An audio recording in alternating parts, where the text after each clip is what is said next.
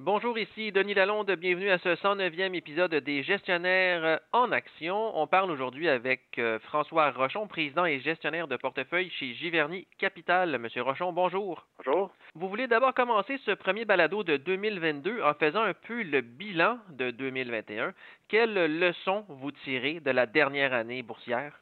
Ben, c'est sûr qu'il y a eu un rebond extraordinaire euh, des profits des entreprises. Là, euh, relativement surtout à 2020. Mais quand même, en général, les euh, profits de 2021 sont euh, passablement plus élevés que ceux de 2019. Donc, ça a été une bonne année pour la profitabilité des entreprises. le marché boursier a continué à bien faire.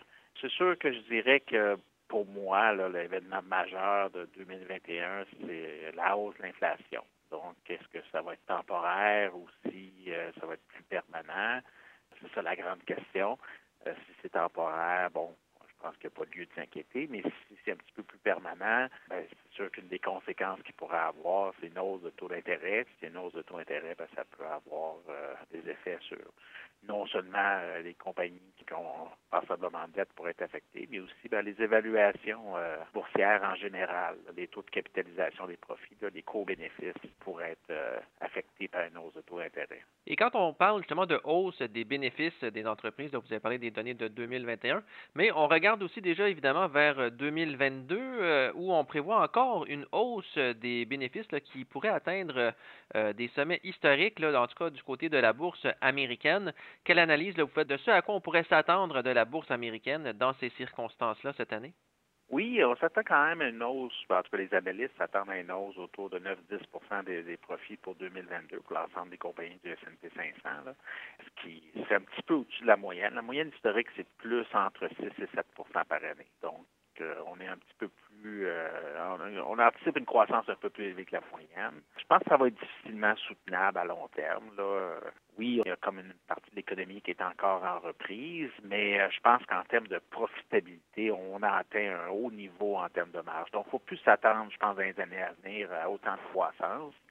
Et les co-bénéfices sont quand même déjà assez élevés. On parle, le S&P 500 est à peu près à 22 fois les profits estimés euh, pour 2022. Donc, on est au haut de la fourchette. Donc, ça fait que je pense, tant au niveau de la croissance des profits qu'au niveau du, du niveau de co-bénéfices, que je pense est pas mal à son plus haut, ben, faut pas s'attendre à que les bourses passent des rendements mirobolants dans les prochaines années. Mais s'ils font juste 5, 6, 7% par année, c'est quand même beaucoup, beaucoup mieux que les rendements sur les obligations qui sont entre 1 et 2% Donc, c'est encore euh, un grand avantage, je pense, pour les actions, relativement aux obligations. Surtout sur les marchés américains, on remarque évidemment une forte concentration du Standard Poor's 500 euh, dans on peut parler de Facebook, Amazon, Apple, Microsoft, Alphabet, donc la société mère de Google, Nvidia et Tesla. Est-ce que c'est un risque, ça, pour la bourse américaine, d'être si concentré sur sept titres qui représentent le plus du quart de l'indice Standard Poor's 500 à elle seule? Ben, oui, pour ceux qui achètent des fonds indiciels, euh, une grosse partie de leurs capitaux euh, vont vers ces titres-là.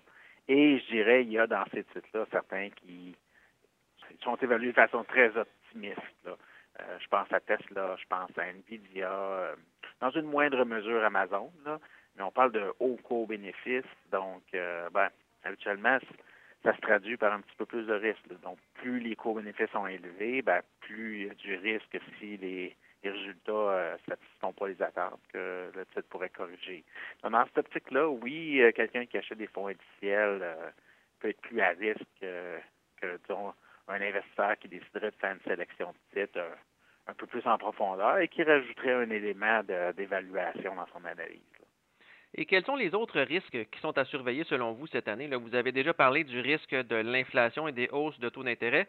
Est-ce qu'il y a d'autres risques qui sont vraiment à surveiller cette année pour les investisseurs? je pense qu'il faut toujours euh, c'est le monde des affaires. C'est très compétitif. Euh, il y a des choses des fois imprévues qui peuvent se produire. Euh, c'est sûr que s'il y a un autre variant qui affecte encore euh, l'économie en 2022, ça pourrait avoir un effet. Mais je pense que les investisseurs ne doivent pas regarder comme ça les, investissements. Je pense qu'on achète des entreprises, qui est l'activité d'acquérir des actions en bourse, quand on, devient propriétaire d'une entreprise, il faut avoir un horizon temporel plus qu'un an ou deux. Il faut avoir au minimum cinq ans, idéalement même dix ans. Donc, sur dix ans, bon, Euh, il va y avoir probablement une récession, il va y avoir probablement des cycles de hausse et de baisse de taux d'intérêt. Mais si on a choisi des bonnes entreprises qui augmentent la valeur intrinsèque à des taux supérieurs à la moyenne, bien, éventuellement, on va être récompensé. Évidemment, si on a payé un prix raisonnable pour euh, les actions, parce que si on a payé trop cher, ça a déjà escompté plusieurs années d'avance la croissance à venir, ben là, ça, ça vient diminuer nos rendements prospectifs. Donc, euh, oui, il faut un horizon long terme, choisir les bonnes entreprises, puis il faut aussi une marge d'erreur au niveau des évaluations.